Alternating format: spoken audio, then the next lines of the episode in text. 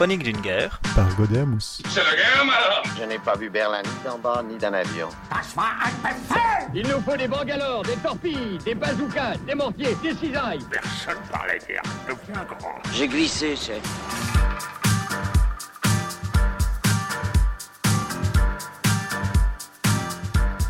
Bonjour tout le monde et bienvenue dans Chronique d'une guerre.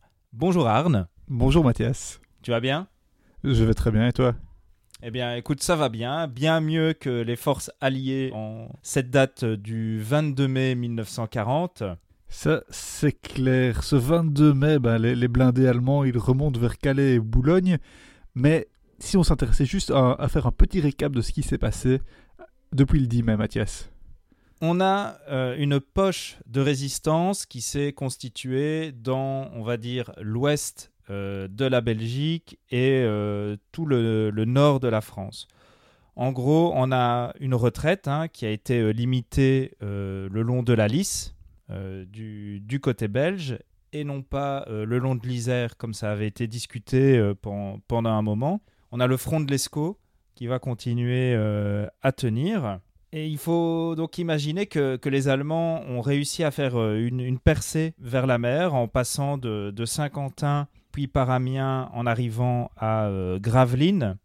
Et donc ce qui se passe, c'est qu'on a une poche de résistance qui est constituée et les Français vont vouloir briser cette euh, avancée allemande pour relier les troupes alliées qui se trouvent euh, dans le nord de la France et le reste des, des troupes.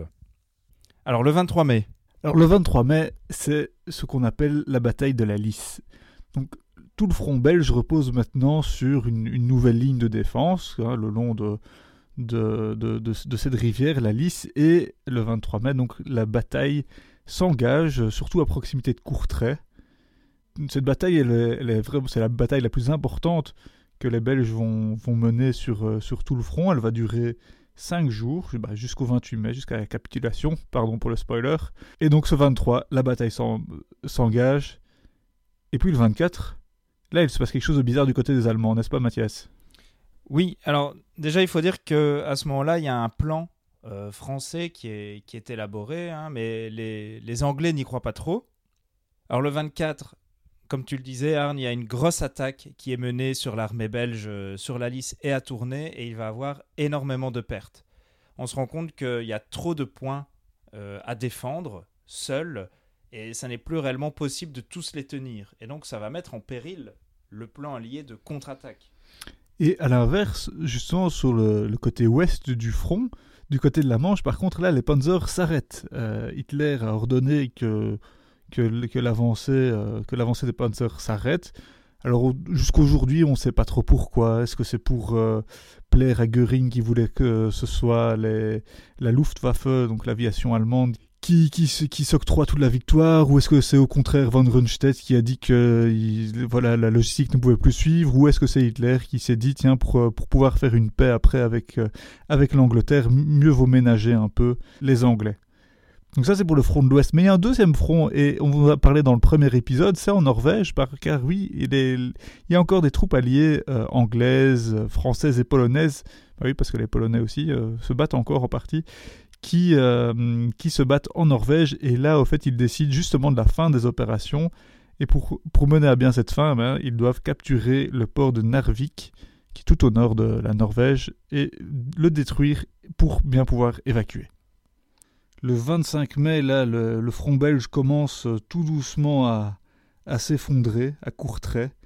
Euh, les, les Anglais et les Français qui prévoyaient une, une contre-attaque euh, l'annulent et, moment très très important, pour les Anglais, ils confirment un repli sur Dunkerque, ce qui nous amènera le lendemain, le 26 mai, au déclenchement, en tout cas l'ordre est donné pour l'opération Dynamo. Alors vous demandez ce que c'est l'opération Dynamo. Et bien si vous avez vu le film Dunkerque, excellent film par ailleurs, n'est-ce pas Mathias, Très bon film. qu'on a vu ensemble, On a on adoré. a adoré. Euh, en tout cas, ouais, super bien fait. Euh, donc voilà, donc l'opération Dynamo, bah, c'est cette évacuation de Dunkerque. Donc le 26 mai, on décide, on donne l'ordre. Les troupes ne sont pas encore évacuées, mais on donne l'ordre de débuter l'opération Dynamo.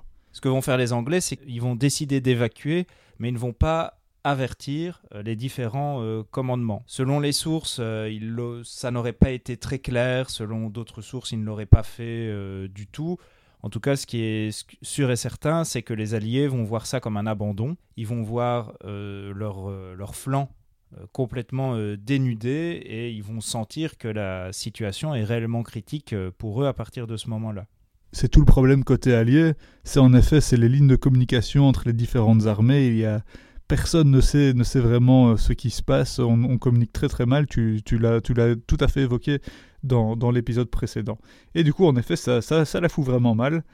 Parce que euh, le- les, petits Belges, bah, ils se sentent un peu abandonnés sur leur flanc droit qui commence à, à- dégarnir. Et ça nous amène donc au 27 mai. Voilà, ça continue à aller mal. hein, le- le 27, les Allemands se rapprochent de l'île, Calais capitule. L'opération Dynamo commence réellement euh, à porter ses fruits avec près de 7500 hommes qui sont évacués. Et c'est ce jour-là que Léopold III, eh ben, il décide de capituler. Donc il tente plus ou moins d'en, informer ses, très chers alliés. Euh, mais en tout cas, d'office, c'est pas encore. C'est ce jour-là, donc le 27 mai, il décide qu'il en a marre, que, ça ne va pas. Et ce jour-là aussi, parce que donc cette bataille de la, de elle est quand même vraiment, euh, vraiment très très intense. Il y a quand même euh, des, allez, le, petit Belge résiste euh, plus ou moins bien. Et ça amène également du coup au massacre de Vingt, où en, gros on a, on a un peu cette, cette peur des francs-tireurs belges. parce qu'ils ont bien résisté, enfin parce que l'armée belge a bien résisté, et donc il va y avoir des, des massacres commis par, par l'armée allemande. Et à nouveau, là sur le front norvégien, ben, Narvik, dont, on- dont on parlait tantôt, est, est capturée et donc sera bientôt détruite et évacuée. Cela nous amène donc à ce fameux 28 mai 1940, à minuit 30, Léopold III signe la capitulation de la Belgique contre l'avis de son gouvernement et une retraite est précipitée sur Dunkerque. Absolument. Et donc cette, cette- cette capitulation, elle devient effective à, à 4 heures. Donc euh, bah, face à l'abandon du coup de l'armée belge, comme tu le dis, les, armées françaises et anglaises doivent vraiment très très rapidement se replier donc dans cette dans cette poche de Dunkerque, hein, mais donc qui comprend encore euh, quand La Panne et, tout ça.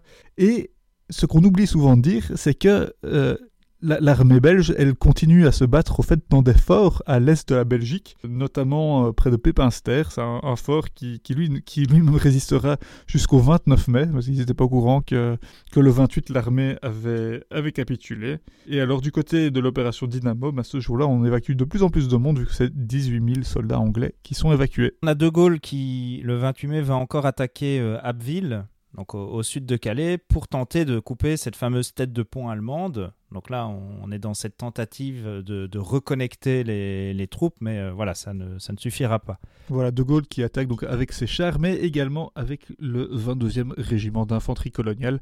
Parce que oui, c'est déjà une guerre bien mondiale à ce, moment-là, vu que euh, les, Français n'hésitent pas à utiliser leur euh, chouette troupe coloniale. Merci beaucoup, c'est très gentil de leur part.